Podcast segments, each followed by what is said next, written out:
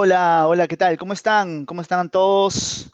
Sean bienvenidos al webinar Cómo desarrollar tu creatividad musical con Quique Robles. Estamos aquí con el gran, gran productor musical Quique Robles, ex productor de Gianmarco, Jessica Zarango, Diego Divos, Annie Messica, Seven, eh, muchos artistas, me incluyo, por cierto, también como Darian, y bueno, estoy, muy, muy, muy contento, muy agradecido, Kike, por tu participación en este segundo webinar del, del año. Y bueno, muy, muy contento de tenerte aquí con nosotros. Y quisiera empezar haciéndote una pregunta. ¿Has hecho alguna ya este, antes un webinar o esta es tu primera vez? Bueno, soy nuevecito. Y ante todo, saludos a todos los espectadores que este webinar. No, soy estoy, de verdad experimentando cosas y esto me parece genial porque también es una buena forma de compartir experiencias, ¿no? Vamos bien por ahí. Claro. Bien, Quique. este, muchos te conocemos eh, por tus trabajos como productor musical.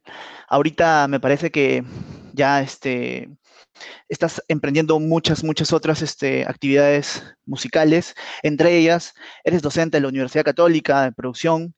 ¿Ya desde hace cuántos años? Ya voy a cumplir prácticamente voy por los siete, ocho años ya prácticamente. Siete, ocho, años. Este, muy pocos saben que con Kike arrancamos también lo que es Pro Music and Art cuando recién este, estaba empezando la escuela. Eh, bueno, Kike fue uno de los fundadores prácticamente de la escuela, estuvo dictando cursos de técnicas avanzadas de grabación, de producción, de arreglos. Y bueno, este webinar básicamente lo que pretende Kikín es poder este, sustraer, extraer algunas, este, algunos tips, algunas claves para poder desarrollar la creatividad musical, porque de hecho muchas personas se preguntan, ¿no? Uno, uno puede ser creativo, uno nace creativo, uno aprende a lo largo del tiempo. ¿Cómo es esto, Kike? Cuéntanos un poquito. Para ti, eh, ser creativo es una cuestión de, de, ¿se nace o se hace? A ver, cuéntanos un poco, ¿cómo es para ti esto? Bueno, si lo vemos desde el contexto, como generalmente se dice, es que uno nace con eso. Pero yo creo, eh, dentro de lo último que estoy investigando también por cuestiones que me gusta mucho curiosear en cuestiones de ciencia que estén relacionadas a la música y otros factores también, que hoy en día hasta una persona que tal vez nunca en su vida ni siquiera tocó muy bien la puerta, pueda tocar o cantar, y eso es una cuestión que a veces ocurre hasta eh, como hace un momento te había comentado, hasta puede ocurrir de forma accidental. Eh, se ha demostrado que a veces ha pasado el caso de personas que inesperadamente han sufrido un accidente, se han golpeado curiosamente la cabeza y de un momento a otro este, les salen habilidades que nunca habían hecho. Pintan, hablan, eh, se vuelven políglotas, se vuelven arquitectos, se vuelven, no sé, diseñadores, músicos, cantantes, este, X, ¿no? Eso quiere decir que entonces posiblemente nuestro cerebro solo lo único que requiere es eh, básicamente un despertar, un clic, pero que definitivamente no está tan, como que dice, tan eh, cerca o tan fácil de alcanzar, ¿no? Ahora, reconozco también por otro lado que hay este detalle, ¿no? Em, te, cuento, por ejemplo, el caso mío, ¿no? Eh, a mí me pasa que tengo muchos recuerdos de infancia y dentro de las cosas que yo recuerdo es que yo de niño fui bombardeado, así, porque esa es la palabra correcta, eh, por distintos géneros musicales, ¿no? O sea, yo estoy por cumplir 61 años y nací justo, justo en la década caliente de la música. Y hay que entender esto, ¿no? O sea, mis padres de hecho, habían escuchado música. No hace mucho me he enterado que también, eh, por esas cosas del destino, me enteré que también procedo de familia de músicos. Y ya eso creo que posiblemente hasta está en nuestros genes. Y yo recuerdo que de niño escuchaba, por decir que mi papá le gustaba escuchar entre guainos y música clásica, a mi mamá entre criollo, boleros, este, guainos, este, tal vez iba a la casa de mis vecinos del lado y mi vecino que había estado trabajando por cierto en Estados Unidos, escuchaba, era fanático de Sinatra, este, mi hermano era pues este, una persona que estaba en toda la época de Beatles, Rolling Stone, ¿no? Sí, Revival, bandas de esa época, por lógica hasta gente, ¿no? Y, y yo hasta ese momento yo ni atinaba, le soy sincero, ni atinaba a ser músico. ¿Qué fue lo que pasó? Que por esas cosas del destino, un día me acuerdo, mi hermano me llevó a un ensayo porque él pertenecía a un grupo eh, de música religiosa, bueno, música católica cristiana en, en, en Lince, en donde vivía, y me llevó a su ensayo. Ellos ensayaban al costado de la iglesia, y yo recuerdo, porque eso lo tengo, pero así súper, súper grabado en mi, en, en mi mente, cómo me acuerdo, entré por todo el pasadizo hasta el final y escuchaba música, ¿no? Y al ver lo que estaban tocando, porque eran muy buenos músicos, honestamente, me impactó muchísimo. Es más, ver que mi hermano no solamente tocaba eh, un instrumento, él tocaba varias cosas, o sea, él tocaba Mm, trompetas o instrumentos de viento, tocaba guitarra, también tocaba algo, algo de percusión, eh, eh, y, y ver a los demás, ¿no? Eso me motivó. Entonces, yo me di cuenta que con el pasar del tiempo eso se me pegó tanto, me impactó tanto, que de un momento a otro hasta me, re- me, me acuerdo que con mi hermana jugábamos a hacer letras de canciones de música ranchera. Y te hablo de 3 4 años, ¿ah? Mira, yo me acuerdo de de, de muy niño, ¿no? Tengo ese, ese tipo de recuerdos. ¿Y qué es lo que pasó? A los 7 años, por esas cosas que, bueno, pasan en la familia, eh, tuve una experiencia fuerte eh, porque mi padre tenía la costumbre de que dice que a los 11 años todos por tradición tenían que tocar guitarra en la familia, por una cuestión tradicional, y le estaba enseñando a mi hermano y quería que en un día aprendiera. Yo, como lo vi que de verdad se puso intenso ese proceso, yo me impacté tanto que dije, ah, no, yo tengo que aprender hoy día. Y solo aprendí a tocar guitarra mirando de lejos. Dejaron la guitarra por un momento y yo desde ese día aprendí a tocar guitarra sin que nadie me enseñe. Qué Así, loco. honestamente, eso fue lo que pasó. Y es más, a mí me pasó luego, lo otro es que en mi cabeza no tenía siempre la sensación de que me gustaba tocar el piano. Entonces, yo me acuerdo también muy de niño, por mi casa había una tienda de música Yompian donde vendían los órganos Yamaha, y me acuerdo que una vez me metí de travieso y puse mis manos sobre un, un órgano, ¿no? Eh, y el sonido, o no sé si fue un piano, no creo que fue un órgano, me acuerdo. Lo toqué y el sonido que se generó me impactó tanto que también se me metió en la cabeza eso. Y yo, Qué por ejemplo, loco. aprendí, aprendí a tocar piano como, como quien dice, a ver qué pasa si hago esto. ¿Y qué fue lo que pasó? Eh, las teclas del piano eran como la escala de una sola cuerda de, de la guitarra, porque aprendí la guitarra así también, ¿no? O sea, como que razonándola Claro, claro. y, y así se, se, se me pegó, ¿no? O sea, en realidad de ahí eh, luego entré a tocar bajo, después aprendí a tocar batería, ¿no? Después, como digo, posteriormente vino lo de teclado, también aprendí a cantar, aprendí a hacer coros y en ese lapso de seguir desarrollándome y experimentando, fui aprendiendo a hacer arreglos y los arreglos los hacía en vivo. Después ya por ahí alguien me dijo, oye, si tú tienes esta habilidad, ¿por qué no te dedicas a, a hacerme un arreglito para un, para un tema? Claro. Y comencé y no paré hasta ahora. Y ahora esas cosas del destino también, este, ya incursioné en otras cosas que he diversificado, como enseñar eh, música, porque también era instructor de guitarra, enseñaba armonía, eh, de ahí entré a, a- enseñar este, cosas ya de producción, ¿no? Técnicas de producción y, y así es como, bueno, en- entré por, por campus inicialmente, a MS Campus, y luego he entrado hace siete años, como te digo, a, también a, a la Católica, ¿no? A la Facultad de Artes increíble.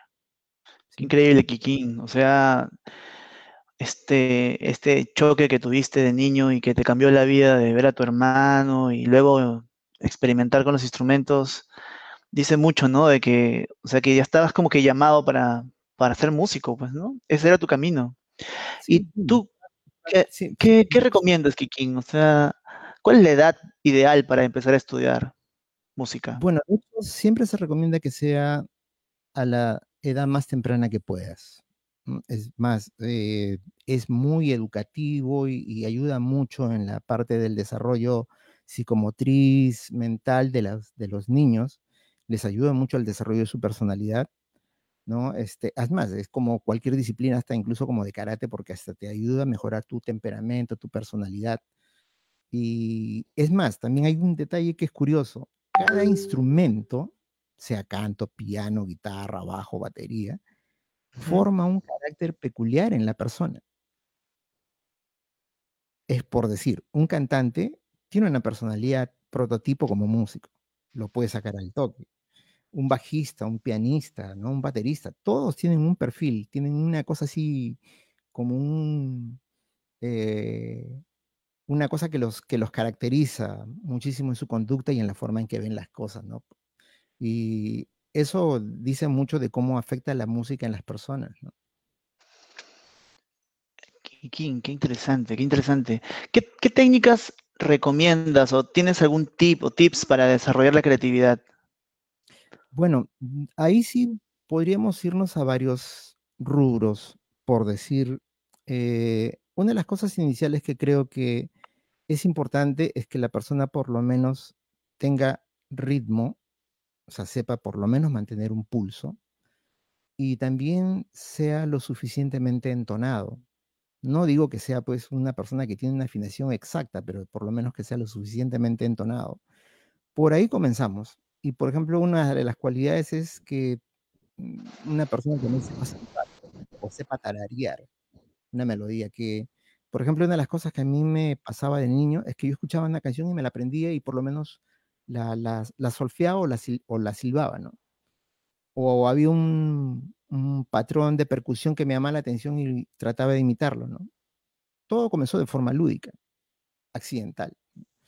Y posteriormente le fui encontrando un razonamiento, porque yo me formé de forma autodidacta, ¿no? Lo que pasa es que también con el pasar del tiempo sí me di cuenta que ser autodidacta, si no hay, digamos, si no tienes una formación teórica, ¿no? Este, y luego posteriormente pasas de la teoría musical, que es el, como quien dice, el lenguaje solamente elemental, pasas luego a la, ciencia pura, que en este caso ya te da la, la armonía, y de ahí luego pasas, bueno, a contrapunto, arreglo, o sea, eso te hace te da una visión muchísimo más amplia y mucho más concreta de qué es lo que quieres hacer como creativo en la música. Eh, muchas de las cosas que, que, se hablan con respecto a que las personas, por ejemplo, eh, valoran mucho el aspecto, eh, por decir, ¿no? Hay personas que no saben música, son empíricos y uh -huh. componen, a, por ejemplo, el error que a veces ocurre y a veces hasta es frustrante, es de que a veces sí, puede ocurrir un chispazo único. Y después puedes caer en la frustración de que nunca más te va a salir nunca más te va a salir otra idea, y eso es frustrante.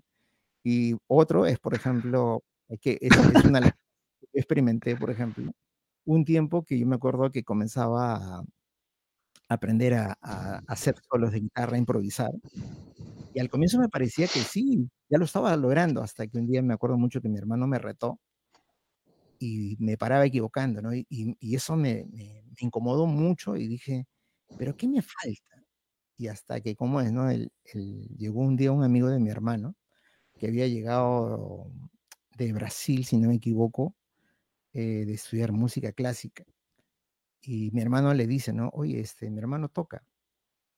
Y, y yo, bueno, sobrado, pues dije, ¿no? Niño, pues tenía que, le digo, a ver, no sé si nueve, ocho años o diez años, no más, ¿eh?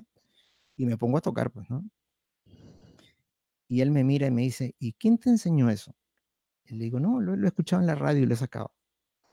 Y él me hizo la pregunta del millón, me dice, ¿y sabes lo que estás tocando?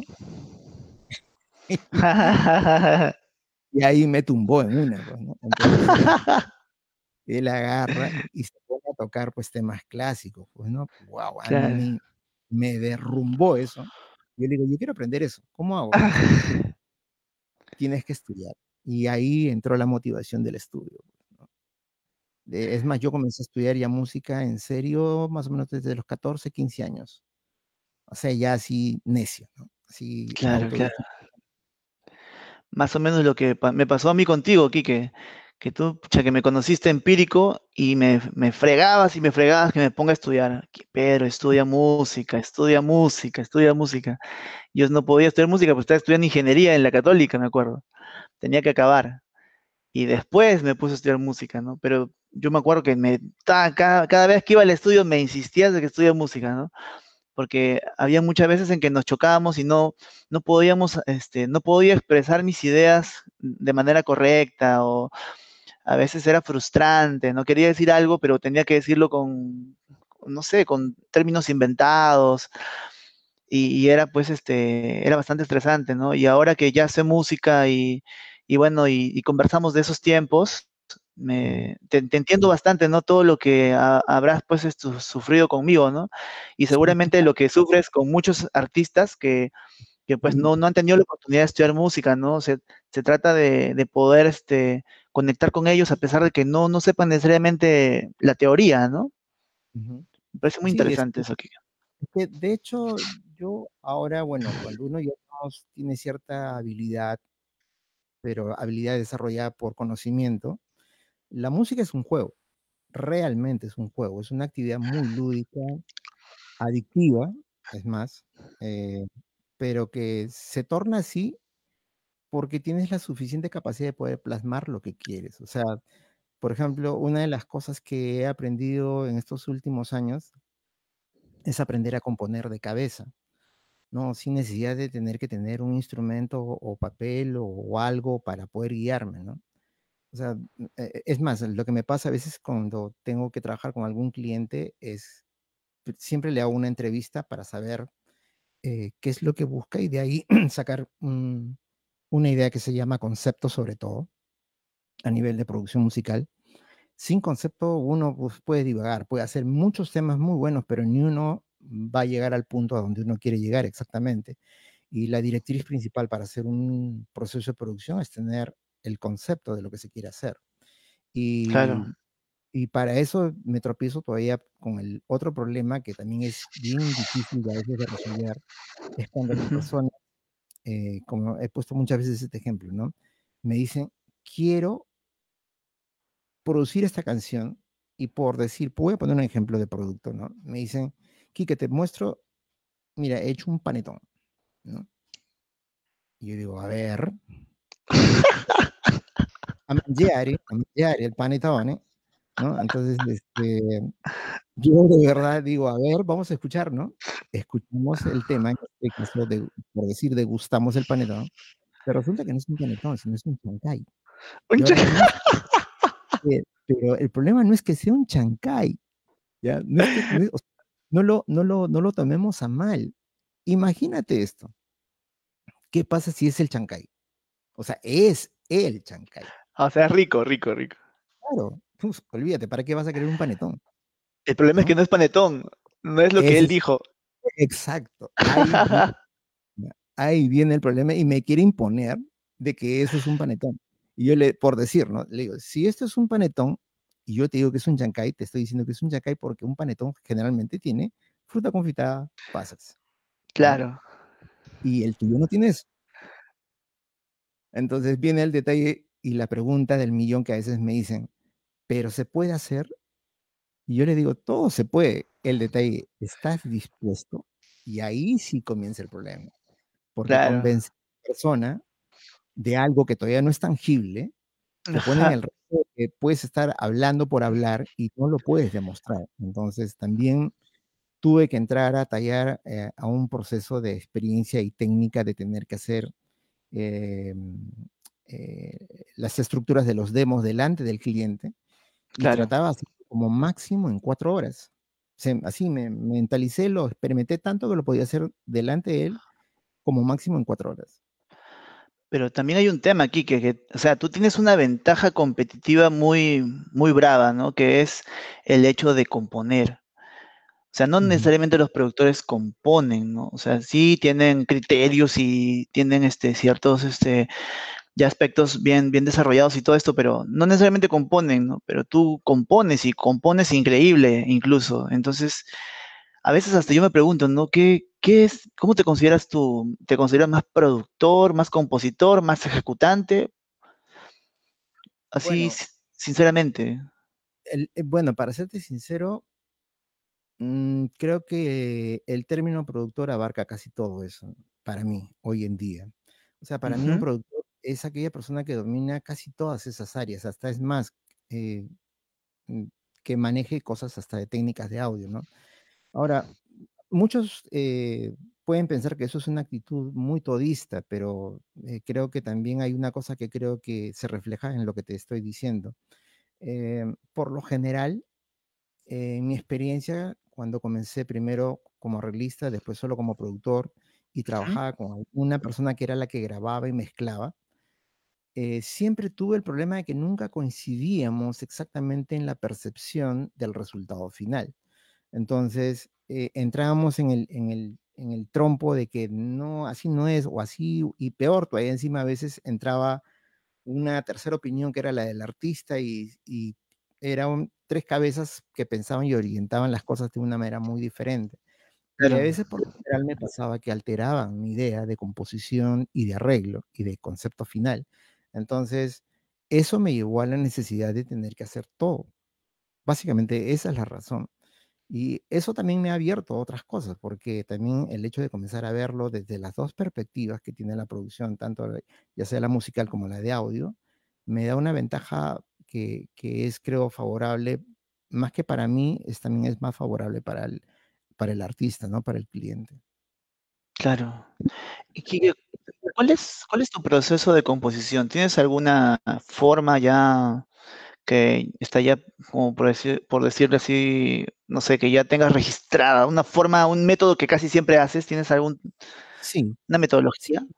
sí, se podría decir que sí. Esto se reduce básicamente a casi 3 elementos que sí siempre siento y que también al fondo, curiosamente, son prácticamente 3 de los elementos que hasta, eh, un productor o básicamente un A&R, que era la la habilidad que tenía persona de una disquera, podría encontrar en un tema. Así como la encuentra Ahora imagínate que si una persona que sabe buscar el cazatalento, que era el A&R, sabía detectar eso, ya imagínate que yo ahora puedo darte eso que tú estás buscando de frente, sin necesidad de estar titubeando.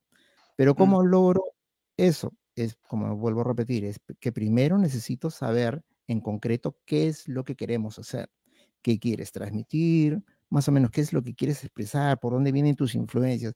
Por eso que la, la primera sesión que tengo generalmente es como una entrevista para más o menos saber qué influencia tiene el artista, por dónde van tus gustos, qué es lo que te sensibiliza, qué es lo que te agrada de estos temas, qué es lo que te evoca, qué, qué emoción te genera o qué cosa memorable hay en ese momento que tú me dices, este tema me gusta. Entonces voy analizando qué es lo que básicamente el artista está tratando de expresar, qué es lo que quiere expresar en, su, en, sus, en sus trabajos, básicamente, ¿no? Me convierto casi como una especie de psicólogo vidente o hasta, no sé, medium, no sé qué nombre lo quieren poner a eso, pero eh, sí, es que reconozco que he desarrollado mucho también la habilidad de la empatía en este caso, ¿no? Y todo eso me, me conduce a, a tres elementos básicos. Es melodía, y un sonido, que en este caso vendría a ser la textura de algo que me puede provocar una idea, una emoción, un sentimiento, un recuerdo, de lo que él quiere, en este caso del artista quiere expresar. Nuevamente, Quique, porque creo que se cortó. Melodía, ¿qué más? La melodía, el ritmo y el sonido o la textura, ¿no? De un sonido que me evoque, o sea, la mezcla de esas tres cosas me evoque una emoción, un sentimiento, ¿no? Y es que hay una cosa curiosa, ¿no?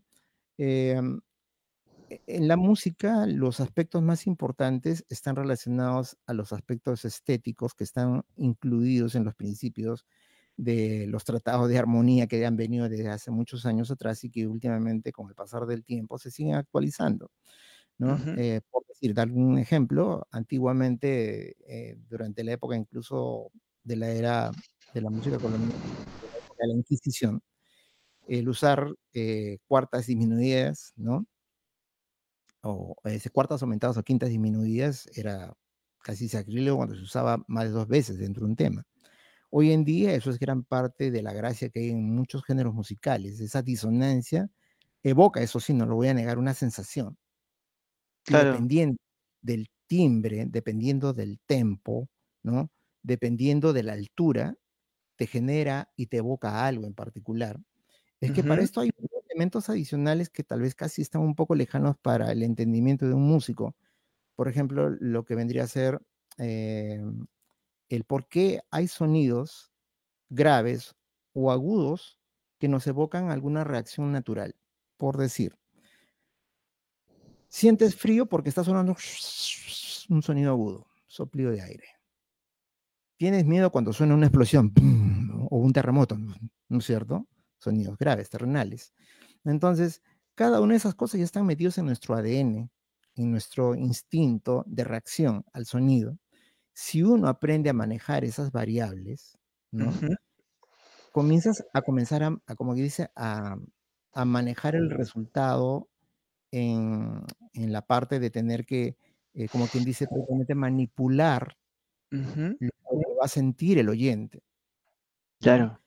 Yo creo que una de las cosas que es bien curioso que muy poca gente a veces se ha puesto a pensar es que el que compone temas que son hits tiene esa habilidad de tener el don de saber sacarle el ADN a estos temas hits y volver a replantearlos de otra manera, por ejemplo. Eh, un caso típico actual contemporáneo, aunque ya está un poquito, eh, no digo desfasado, sino que últimamente no suena, es Bruno Mars. Bruno Mars es un artista muy completo, no solamente es cantante, sino es bailarín, también es multiinstrumentista. Pero se claramente que su música también está influenciada por, por otros artistas, ¿no? Y él lo reconoce para colmo, ¿no? O sea, que eso no me parece malo. Por lo tanto, eh, esta persona está influenciada por muchas cosas que lo han ayudado a formarse como, como artista. Y está explotando eso, ¿no? Que no tiene nada de malo. ¿Y qué opinas, que hablando de eso, de las referencias musicales? O sea, cuando e, empiezas tu proceso de composición, ¿usas referencias musicales o... A ver, cuéntanos un poquito sobre eso. Ya, bueno, el uso de las referencias básicamente sí las empleo cuando tal vez el artista no tiene, o que me está solicitando un trabajo, eh, no tiene todavía la idea concreta de lo que me está pidiendo. Entonces, en este caso sí es bueno que me dé una idea, una, una guía aproximadamente hacia dónde quiere orientar el resultado de su trabajo, del proyecto. Ahora, el que me sirva de guía es básicamente para entender primero una cosa que creo que sí es notable sacarle a eso, es definir género, estilo, textura, el posible timbre, la posible tonalidad, el posible ensamble, ¿no? Y la posible estructura. Claro. ¿No? ¿Por qué? Porque son los elementos más notables. Es más, por ejemplo, para que tengan una idea, ¿no? Un AIR o las personas que se dedican en las fisqueras a estar seleccionando material, no escuchan todo, escuchan pequeños fragmentos, 5, 10, hasta máximo 15 segundos de un tema. En 15 segundos, ¿qué hay? No hay ni letra, no hay todo un tema, no hay no más de acordes, no hay casi nada. Y mm. dice, no, es un hit. Claro. Eso quiere decir que entonces en tan pocos elementos, que por eso digo, ese es el ADN de la canción, está, ya prácticamente el hit. Y ahora imagínate que el productor sepa crear esos ADN. De antemano ya sabes que entonces te puede dar exactamente lo que tú quieres. Y eso es lo que yo trato de hacer en mis trabajos. O sea, darle exactamente esa, e, e, e, esa parte del ADN creativo que requiere su tema para poder plasmarlo en un tema que básicamente sí estoy buscando eso sí netamente que sea un hit. Qué interesante, ¿ah? qué interesante es esa visión del ADN, porque al parecer uno podría pensar que no hay nada, pero en verdad ahí está todo. Está todo. O sea, es descodificarlo. Sí, ahora, hay algo más todavía que se podría decir que está relacionado a eso, ¿no? Eh, es que, digamos, hoy en día la música está comenzando a tener menor tiempo de permanencia, em, eh, digamos, en, el momento que un tema sale a la luz, ¿no? O sea, pronóstico, por decir, un muy buen tema pues, te durará pues de vigencia tres, cuatro meses, ¿no? Y dándole una tanda pero brava, ¿no? Pero cuando un tema es bueno, o sea, se vuelve atemporal y comienza a sonar hoy, mañana, tarde y pues, va a durar por los siglos de los siglos, ¿no? Quiere decir que entonces ese tema tiene la suficiente trascendencia porque está evocándote muchas cosas que te, que te gustan, ¿no? Están en tu subconsciente, que eso es lo más loco de todo.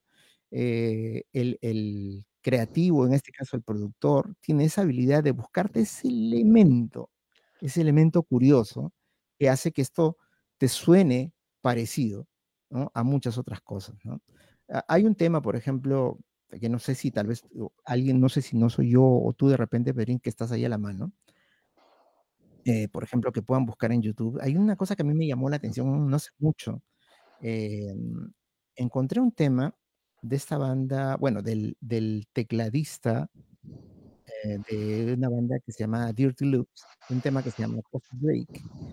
Y yo cuando lo escuché, mira, o sea, yo no, o sea, es curioso, pero lo puse para verlo y arrancó y yo me acuerdo que salí del estudio y lo comienzo a escuchar fuera del estudio, ¿no? Y entonces comienzo a escuchar algo curioso. Dije, esa canción me suena a Michael Jackson, pero al toque dije, mm, pareciera que lo hubiera hecho Quincy Jones. Entonces, en lo que regreso, estoy viendo el video, todo acaba y al final dice, producido por Quincy Jones. ya en así muriendo. Entonces, con eso que llegamos a, que tal vez también hay una cosa curiosa, los productores también tienen esa eh, habilidad también de plasmar su visión de productor, su, firma, su rúbrica artística en el criterio del resultado final de una producción. Eso es lo que mm. hace que, comienzas a darte cuenta que también eh, en el firmamento hay artistas que comienzan a marcar historia en, la historia de la música, ¿no? Qué loco, Kike, qué loco todo lo que me dices. ¿Sabes qué? Me, ahorita me estoy poniendo a reflexionar de, del antes y después de estudiar música. Antes esperaba a que la inspiración llegue, ¿no? Así como hace rato dijiste, ¿no? Puede ser que la chuntes, puede ser que no la chuntes, pero era un poco frustrante, ¿no? Como o como tú dices, bastante frustrante, ¿no? Esperar a que llegue la inspiración. Pero luego cuando ya uno estudia eh, música, eh, también está el otro lado, ¿no? Es como que tienes tantos recursos que ya puedes hasta manipular algunas cosas, ¿no? O sea, tomas armonías y esas armonías haces algunos cambios, eh, mueves las estructuras, manipulas la melodía, ¿no? Un poco antes, un poco después de los tiempos, incluso puedes subirle la tonalidad, bajar la tonalidad y empieza la magia, ¿no? O sea, también uno está tentado a, a realizar canciones de esa manera, ¿no? O sea, porque ya, ya, no, ya no esperas la inspiración, simplemente las haces. Sí, es que hay una cosa, hay una cosa que por eso me parece que es importante ahora que acabas de mencionar eso, hay que, hay que tomar en cuenta esto. Creo que eh, esto que les voy a decir es muy, muy concreto y muy, muy fácil de poder eh, comprobar. Supongamos que ahorita estamos haciendo este webinar de creatividad musical y por X motivo nos metemos a hablar de medicina. Si todos no sabemos algo de medicina y damos un aporte relacionado, por decir, muchos no lo podrían hacer. Y solo podrán hacerlo aquellos que lo saben. Ahora voy a poner el, por qué menciono esto. Es que el músico que escucha más géneros musicales, los analiza, los transcribe, ¿no? los analiza lo suficientemente bien, comienza a hacerse sin querer una librería de formas, progresiones armónicas, ¿no? Calidades armónicas, voicing, ¿no? Eh, algunos eh, licks o hasta incluso frases típicas del género. Y si a eso le sumas, ¿no? Que tú eh, al momento de hacer eso te comienza a evocar una cosa nueva, ¿no? Ya comienza ese proceso de que comienzas a tú mismo a, autorreciclar esa idea y ya te está saliendo ideas creativas. Yo, tengo acá un ejemplo que te, que te quería mostrar, pero a ver, a ver. no lo podemos hacer con compartir de pantalla, pero por lo menos lo podemos hacer a nivel de audio. Sí. Eh, voy a ponerte un ejemplo, por ejemplo, de algo que, que hice, que trabajé en función a esta capela, ¿no? Que es una capela de Adele, del tema Rolling on the Deep, y, digamos, era esto, ¿no? Digamos, la, la, idea inicial de donde saqué todo lo demás que va a salir. ¿no? O sea, yo tengo esta melodía, supongamos, en la cabeza, ¿no? There's a fire starting in my reaching a fever pitch, and it's bringing me out the dark. Finally, I can see you crystal clear. Go ahead and ¿Ya? Supongamos, el que recuerda esa canción sabe cómo va la armonía de ese tema, pero ahora, ¿qué pasa si en mi cabeza, a pesar de que está sonando esa melodía, yo agarro y muteo la base armónica de Adele y me evoca más bien esto?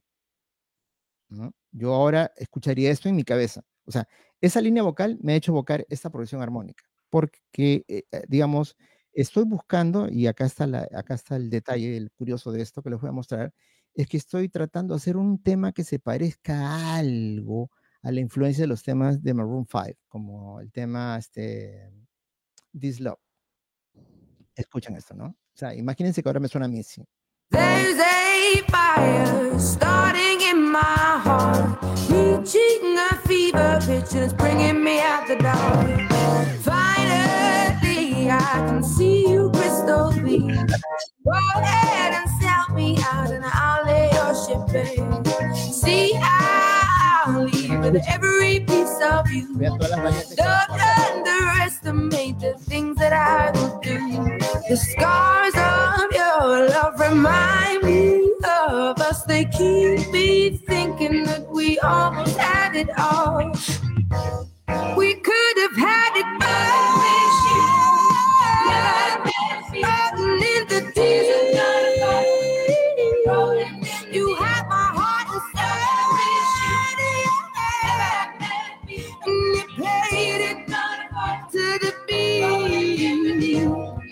Baby, I have no. Ya, ahora. Qué loco. Ahora, imagínense esto, ¿no? Claro, tenemos eso como un punto de partida y alguien me puede decir, oye, no, pero esa línea melódica ya existe, ¿cómo te vas a hacer esto? Es ese plagio. Sí, tiene toda la razón. Pero, ¿qué pasa? Yo me voy ahora más lejos todavía. ¿A qué me refiero? Es que lo que estoy haciendo es el mecanismo por el cual mi capacidad creativa comienza a buscar, eh, como quien dice, eh, otra creación melódica sobre esa misma progresión armónica que acabo de crear, porque esa no es la progresión armónica, o sea, eso sí es nueva, eso no, es, no, es, no es la versión original, o sea, pero ya entonces tengo una base armónica original, entonces ahora puedo hacer esto, voy a quitar la voz de Adele y me voy a inventar una nueva línea vocal, entonces puedo hacer esto. Imagínense esto, ¿no? Eh, es, ojo, es la misma armonía. Ojo, no he cambiado la tonalidad, no he cambiado la progresión armónica, todo es exactamente lo mismo. Ahora puede ser así.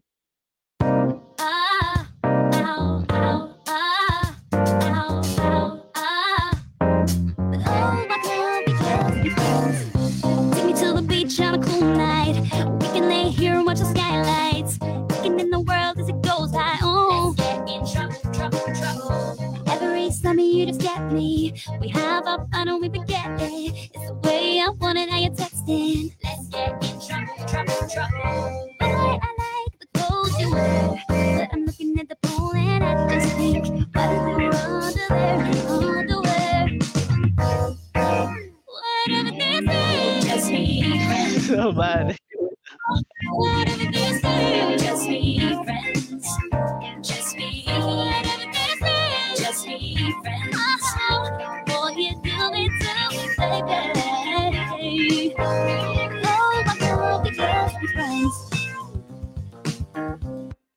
Pero ¿y esa voz de quién es?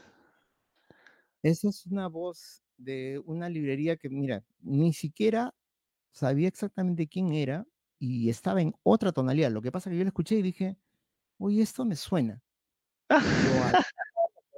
a, la tonalidad, o sea, lo transporté, le hice por ahí uno que otro ajuste y ya está. Eso es. Ahora, yo puedo inventarlo, pero la forma era expresarle a los alumnos que todo en realidad lo que ocurre es esto. Tener librerías de líneas melódicas. Yo puedo seguir haciendo más ¿ah? y también puedo hacer otras producciones armónicas. O sea, puedo echar una u otra. No es problema eso. El problema es cuál es la que se requiere para lograr el objetivo del proyecto. ¿Cuál es la que emocionalmente sí te llega a transmitir lo que estás buscando. Ese es el asunto, ¿no? Porque en realidad, eh, te pongo es más un ejemplo que es curioso que, pa- que pasó en la vida real también con una banda muy famosa, que es más, sé que, eh, creo, si- según la historia, dicen que cuando hicieron este tema Modern Words de Extreme, fue un tema que lo pusieron de relleno en el disco. Nunca se imaginaron ellos que ese tema iba a ser un boom. El problema es que como lo hicieron accidentalmente, parece, no pudieron hacer otro More Than Words y la banda murió. Murió. Realmente muy buena banda, pero la gente quería más de lo otro, ¿no? Y es su tema más ícono y ahí quedaron, ahí quedaron. Entonces, una de las cosas, como vuelvo a repetir solo para concretar toda esta idea, es esto, ¿no? Uno tiene que transcribir mucha música, tienes que tener muchas progresiones armónicas, tienes que aprender también eh, de, de sonidos, tienes que saber de lenguaje melódico, de lenguaje armónico, de claves rítmicas, de mm, el- la distribución, en este caso del ritmo armónico, bueno, que la- tal vez, bueno, ahí sí me estoy saliendo de repente de lo que me dijiste que hablara en, en castellano simple, pero tengo que hablar en términos técnicos y no, no puedo expresarlo. Claro, Y la idea es esa, ¿no? Que en otras palabras la persona tiene que saber, tiene que tener conocimiento para poder lograr cosas concretas y no frustrarse de intentar buscar algo por la casualidad, ¿no? Ese es el punto. claro, claro, claro. Qué interesante esto, ¿ah? O sea, recuerdo, recuerdo cuando me enseñaste esta técnica de, de cantar, bueno, vamos a hablar un poco técnico, ¿no? Este, tético, anacrúsico, este, acéfalo. Y, y- y bueno, no, como no era músico en esos tiempos, hace, estamos hablando de hace 15 años atrás, o ujú, 10 de repente, porque trabajamos juntos desde 2004, más o menos. Entonces, este, lo tuve que aprender a, a instinto, ¿no? Y tú me acuerdo que tú contabas un, dos, tres, cua, y tenía que chapar la melodía antes del uno, en el uno o después del uno, ¿no? Y esa técnica me enseñó un montón, ¿no? Y me acuerdo que a partir de ahí empeza- empezamos a improvisar. Me acuerdo que balbuceaba en idiomas, en, ¿no? En cualquier idioma. No era inglés, era cualquier cosa. ujú. Y, y me pareció una- un experimento muy loco. Y así hicimos un montón de canciones, Kike. Hemos producido como 50 canciones, solo que no han salido todas. Sí, es que hay, hay eso dentro de lo que mencionas, que es la técnica de la colocación, se llama de la frase. Hay Ujú, una cosa curiosa, ¿no? Que sí es bueno también mencionarla para, para aquellos que tal vez están buscando esa técnica de aprender a generar un efecto en, en la, en la forma en que uno debe de iniciar, con qué nota iniciar y en qué tiempo iniciar. La gracia de comenzar de forma acéfala siempre es algo muy eh, eh, particular en la sensación que se genera para el oyente. ¿Por qué? Porque dependiendo del tempo, dependiendo de la altura, del timbre de la voz, ¿no?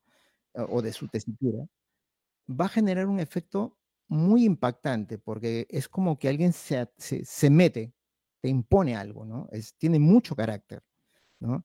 Y es algo que en realidad, por lo general, podrías utilizarlo, claro, y ahora como quien dice, ah, si me va a generar eso, ¿qué es, o po- por, decir, ¿qué, cómo lo puedo emplear para generar, supongamos, eh, vamos a poner un ejemplo, ¿ya? A ver, déjame ver si suena mi, mi, mi piano.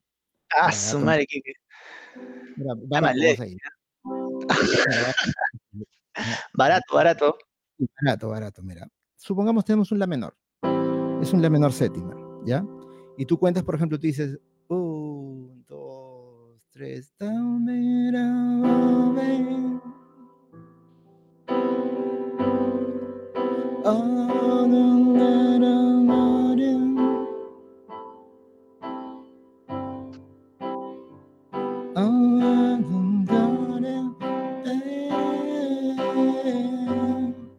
sea, Suave, suave que, suave que te, te mm, choré la idea. ya, a lo, a lo que voy es a esto. Comencé antes y estoy,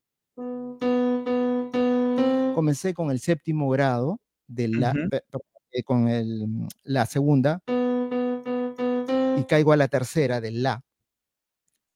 Ese grado, el grado novena, es un grado muy peculiar en, en el manejo de la, de la composición melódica, porque es un grado, ante todo, neutro, que generalmente dentro, si forma parte de la armonía del acorde, le da mucha elegancia a un acorde. Los acordes de novena siempre suenan muy elegantes, ¿no? Un la novena es... Un la normal es así. Súper barato, como diría yo. Un poquito, Claro. eh, no digo gamarra, pero por decir.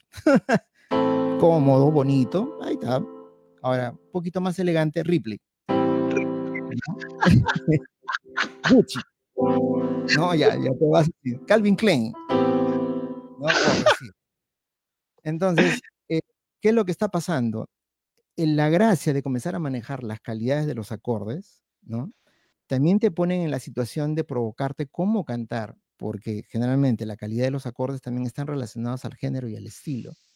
Y también, por lógica, a cómo se tiene que cantar ese género y estilo. ¿no?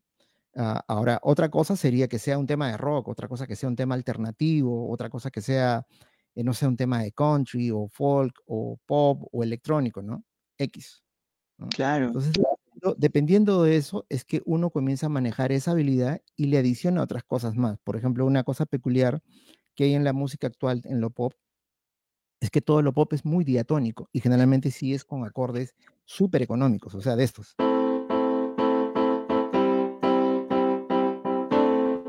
¿No? Puedes hacer.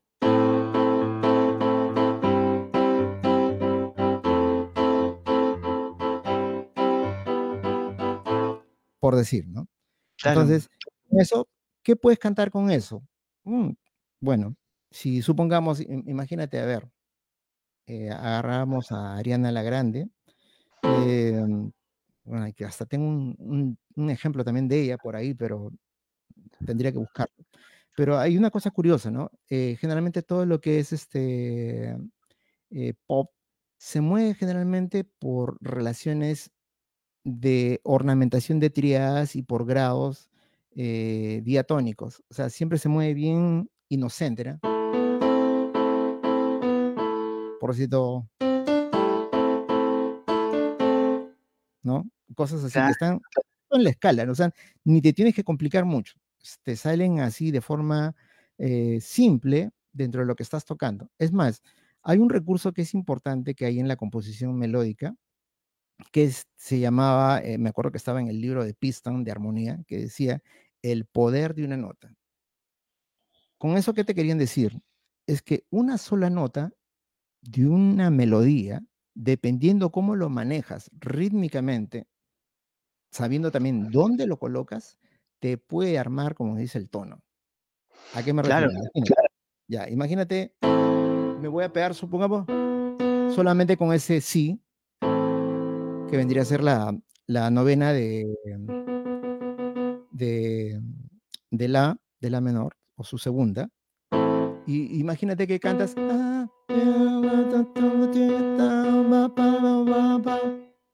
¿Ya? ¿Y qué pasa? Yo veo.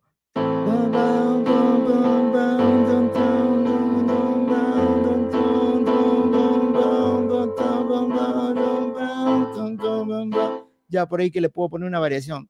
Pero ya me dio esa gracia, ese pequeño hook, que puedo comenzar a utilizarlo y ir variándole y ir incrementándole, ¿no? Cosas. Ahora, hay un detalle que se suma a este de- del manejo de una nota, es que también tienes que aprender a resolver. Entonces viene una regla que, por ejemplo, que es importante para los que están oyendo y están con la curiosidad de cómo componer y también eh, que creo que es importante que teóricamente sepan esto, es que para hacer una composición melódica hay que saber de este término, que es hacer motivos. Y hay motivo pregunta, motivo respuesta, Claro. ¿no? Eh, y ambas forman lo que se llama la semifrase, y cuando armas ya toda una estructura de una forma estándar de ocho compases, tienes dos semifrases y las dos semifrases ya hacen la frase completa, ¿no? Entonces, dentro de eso se dice que estructuralmente debería haber un motivo pregunta, un motivo respuesta, un motivo repregunta y un motivo conclusión. Entonces, por decir, para plantearlo, imagínense simple, ¿ah? Para arriba, pregunta, repito el motivo ahora. Respuesta. Repregunta. Variante rítmica.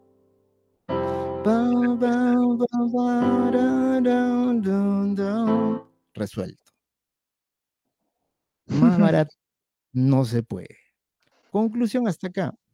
El detalle de la composición requiere de algunos conocimientos elementales. A ver, vamos a ordenarlos. Hay que aprender a armar frases motívicas. ¿De dónde salen las frases motívicas? El primer elemento de composición melódica es el arpegio. ¿Qué es un arpegio? Es la distribución grado a grado de un acorde, o sea.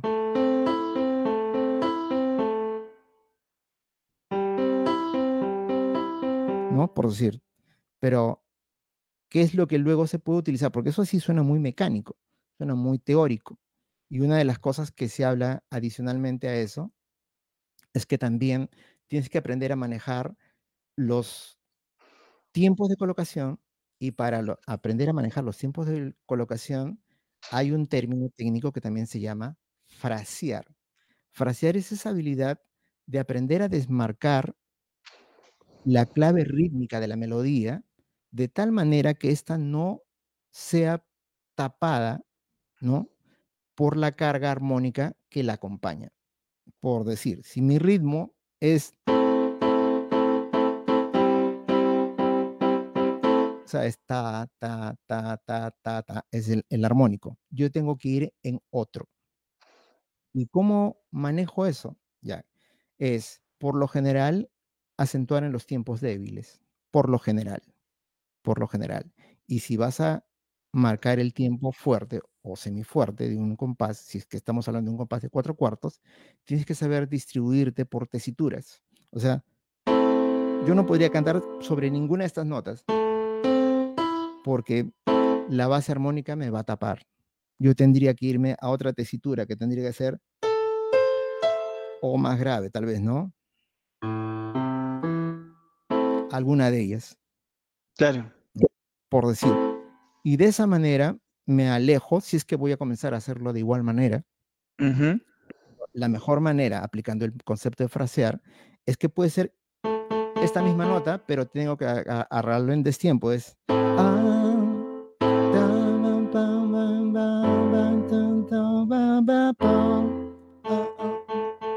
¿Se han dado cuenta que esa es la nota? Estoy cantando exactamente la misma, pero estoy a destiempo. Claro. Has empezado acéfalo, me parece, ¿no? Pum. Eh, Ah, pa, pa. ah, en el aire, en el aire del. ¿no? Qué loco. Qué chévere, ¿no? Porque es, es este encontrar espacios para no hacer bulto ahí en esos, tie- en esos espacios del tiempo, ¿no? Encontrar Exacto, huequitos y meterse por ahí. exacto. Para esto yo armo un término que es importante que te- hay que aprender también a, a manejar, es aprender a hacer la trama. En este caso, yo hablo y me expreso técnicamente por trama a la forma en que uno va estructurando qué instrumento y en qué tesitura va en el primer tiempo, en el segundo tiempo, en el tercer tiempo, y tengo que, como tú dices, dejar espacios para que aparezcan otros instrumentos, ¿no? Y esos otros instrumentos, como la voz, va a tener un lugar y una tesitura para estar. Si lo sabes distribuir, Mira, hasta la eso, mm, de verdad, eso es una cosa importante, porque eso redunda mucho en el resultado de la calidad luego de tener que hacer la mezcla. Cuando algo está bien compuesto y bien distribuido, tanto por rítmica como por tesituras, la mezcla es un 2 por 3, 427, por decir. Claro. No, por Porque decir, no, es bájale a esto, bájale a esto, no me escucho, bájale. Eso ocurre eso ocurre por lo general cuando todo está mal distribuido. Eso pasa, eso se refleja mucho en, en los conciertos en vivo, ¿no? Cuando los arreglos están mal puestos, típica de las bandas que no han trabajado con productores que no me escucho, bájale aquí, bájale acá, súbele aquí, súbele allá. En verdad, eso nunca se va a arreglar, porque eso ya es un problema de fábrica, o sea, de cómo ha sido exacto, ah, puesto esos arreglos. exacto, porque se está generando fácil. Sí, Mm, eso es lo que está ocurriendo, porque estás tocando, eh, sobre una tesitura donde está colocada la voz. Ese es el problema. Exactamente, es la pura verdad. exacto. Increíble, Kike, en verdad que ha sido una bendición haber podido seguir tus consejos y bueno, ponerme al día, ¿no? Con esto de, de estudiar música y todo. Gracias a ti, en verdad, que he tomado una buena decisión y, y qué bueno que lo haya hecho, ¿no? Siempre te voy a agradecer eso, Kike, en verdad que has sido un súper maestro, como, mu- como muchos aquí, los que están en el chat, ¿no? Acá, por ejemplo, veo algunas preguntas. Mira, acá veo a Diego Divos que dice, siempre serás mi maestro en el chat. Don Diego, pues, este, se, se trabajó también bastante, ¿no? El tema de las producciones. Una buena No, experiencia. claro. Sí, es que él también curiosamente fue alumno mío también, de de campus, me acuerdo. De campus. Es que hay hay una cosa que creo que me parece que es importante a raíz de lo que tú también me propusiste para este webinar, este, Pedro, es que sí me parece importante aportar cosas, em, de nuestra experiencia de una forma muy natural, muy muy, este, yo diría, de forma muy, a ver, ¿cómo se podría decir? Muy altruista, porque de verdad creo que sin tratar de ponerme títulos, lo que pasa es que a mí me gusta enseñar.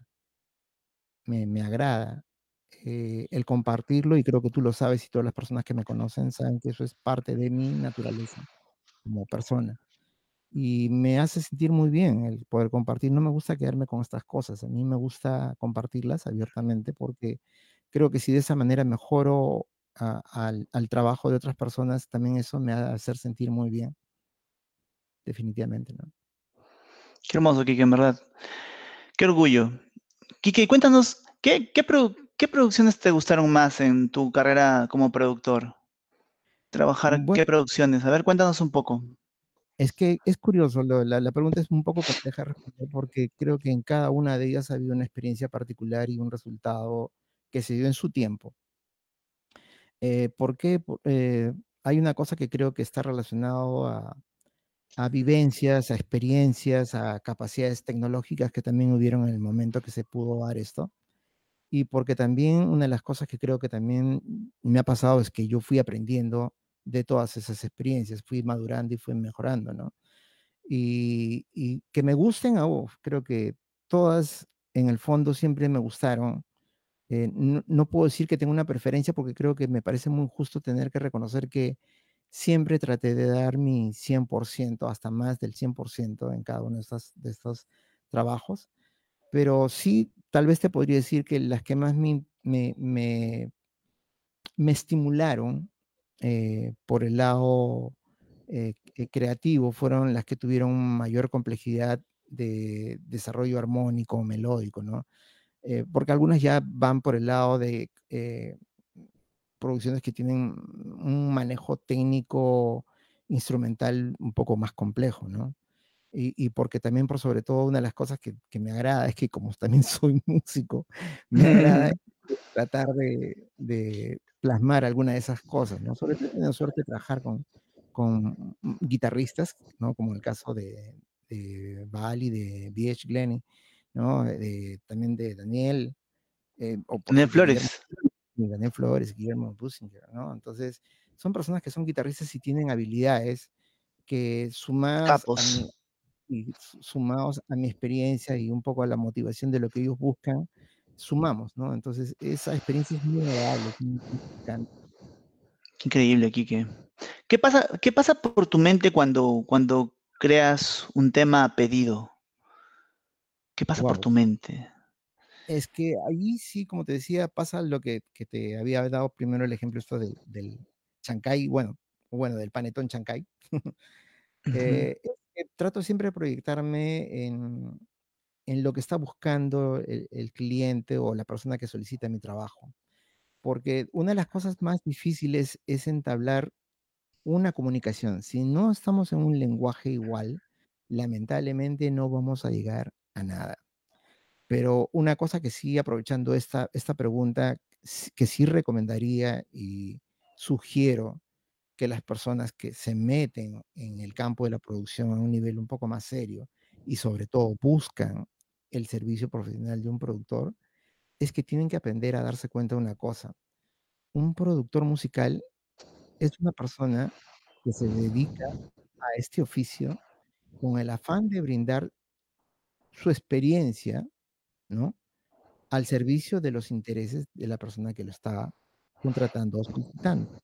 Claro. Y es como y yo pongo esa esta analogía, ¿no? Es esta forma de ver la función de un de un productor. Es como si tú buscas a un productor es como cuando tú buscas a un dentista o a un, no sé, un médico.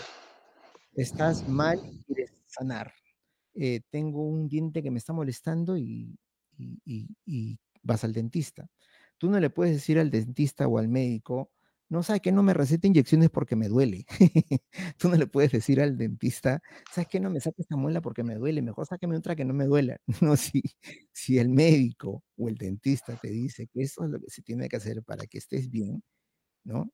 Y estar bien, hacer un buen tema, pues eso es lo que se tiene que hacer. Ahora, no niego que sí, siempre tiene que haber esa especie de diálogo y equilibrio de ideas, pero lo importante es que sí, el productor tiene que tener la suficiente tranquilidad de que tiene el control del resultado, de lo contrario no lo van a dejar trabajar y es muy posible que el Mm, resultado no sea el más óptimo, porque ahí sí es claro, trabajar muy en contra, muy en contra, muy difícil sería. sí. Este, pero también debe ser muy complicado también para un artista este, entender o poder ver el futuro, ¿no? Porque no, al no tener, no tiene experiencia, no, no puede tener proyección, visión, ¿no? De cómo se va a ser el resultado final, cosa que un productor sí, ¿no? Yo me acuerdo que cuando, cuando estaba empezando a trabajar contigo, tú ya tenías el- la, la idea, de toda la, la canción en la cabeza, incluso me decías, ya la canción está sonando en mi cabeza, ya sé cómo va a quedar, ya está sonando. Y yo, eh, para serte franco, yo pensaba que, que no era verdad, pues yo decía, ¿cómo va a estar sonando su cabeza? Si no somos, si todavía no está ni grabado, o sea, ¿cómo va a ser? Pero ya con los años, o sea, sí es posible, ¿no? Es posible, ya estás escuchándolo, ya escuchas una línea melódica y dices, ya, esto va a ser así, así, así, ¿entiendes? Eso, qué, Exacto. qué, qué increíble Sí, es es esto de la producción.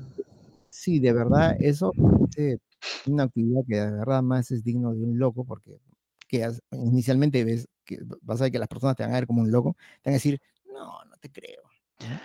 Y yo tengo una, una experiencia para, para que lo demuestren, ¿ah? O sea, yo tengo una persona así que fue eh, bastante antagónica para una, una propuesta de trabajo. O sea, me voy a atrever a mencionar su nombre y ese fue Pelo Madueño. Pelo Madueño un día me llamó y, y me dijo, pues, varón, quiero trabajar contigo un tema.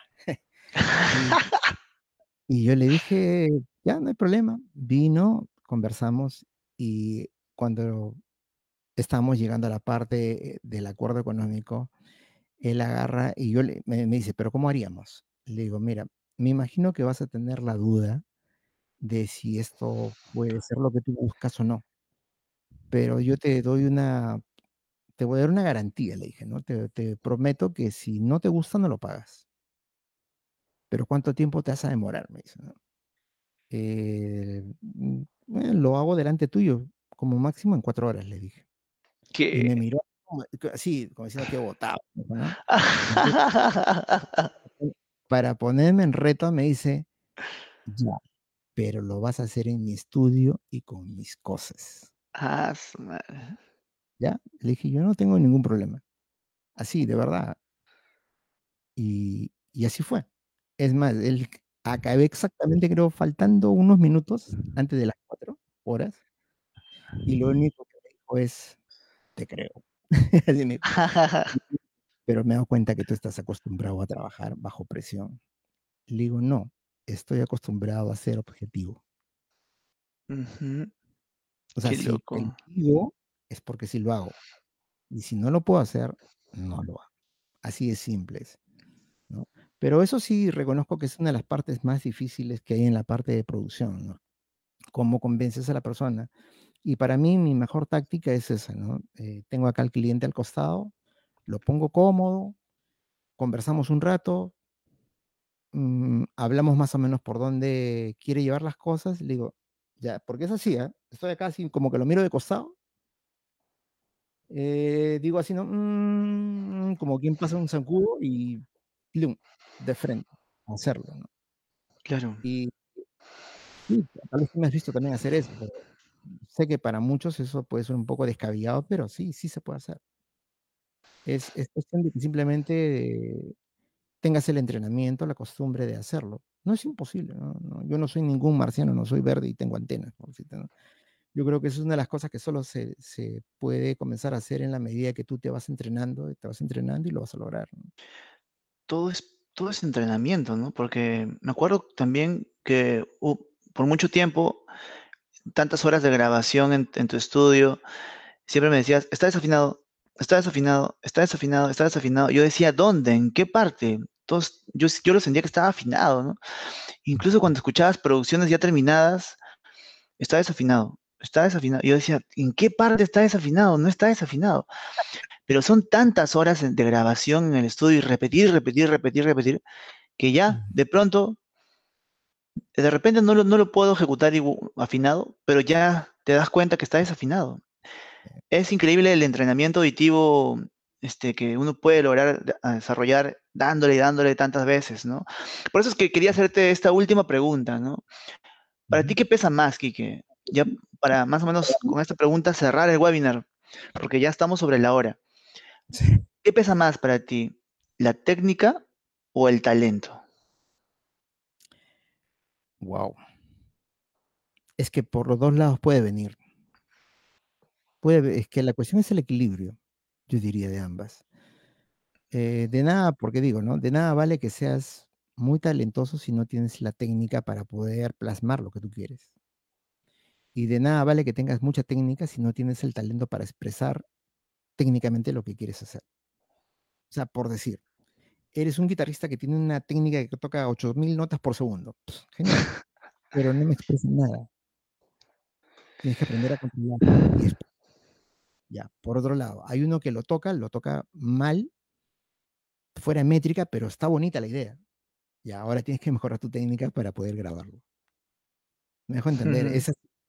Lo que pasa es que ese balance y ese equilibrio también depende del entrenamiento, de la práctica. Y cosa que recomiendo a las personas que tal vez están viendo esto también es esto, ¿no? O sea, eh, el que es cantante, grábese. El que es guitarrista, grábese.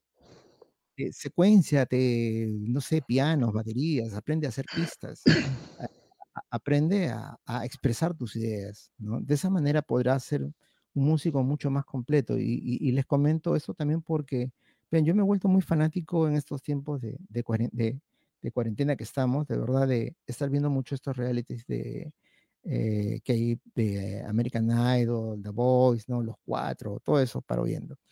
Hay otro que se llama Soundline también, que también es uno que es maravilloso, que está justamente creo, diseñado para personas que están en la etapa de aprender a ver el proceso de, de cómo entra una canción en su estado inicial y luego la producen y ves el proceso, cómo es modificado y presentado a un artista finalmente, ¿no? Es muy interesante. ¿Y qué es lo que ocurre? Es que siempre sugieren que la mayoría de las personas que hacen eso tengan habilidades no solamente de cantar, sino también de tocar y le dicen, por ejemplo, a, tocarlo en piano, a tocarlo en tu guitarra, a cómo te expresas tú. Y ya que no te acompaña una banda, sino que tú mismo expreses eh, lo que sientes por el tema, ¿no? Y de hecho, si no tienes esa habilidad, se te va a hacer un poco más complicado. Y hoy el día, yo le digo, hay gente que tiene mucho talento, mucho, mucho talento, y eso es una de las cosas que hay que aprender a desarrollar, ¿no? Nunca es demasiado tarde, Lucía. Nunca es demasiado tarde todo es cuestión de ganas y, ser constantes, eso sí, y con mucha disciplina. Qué excelente, Quique. Qué excelente todo lo que, lo que nos has mostrado hoy día.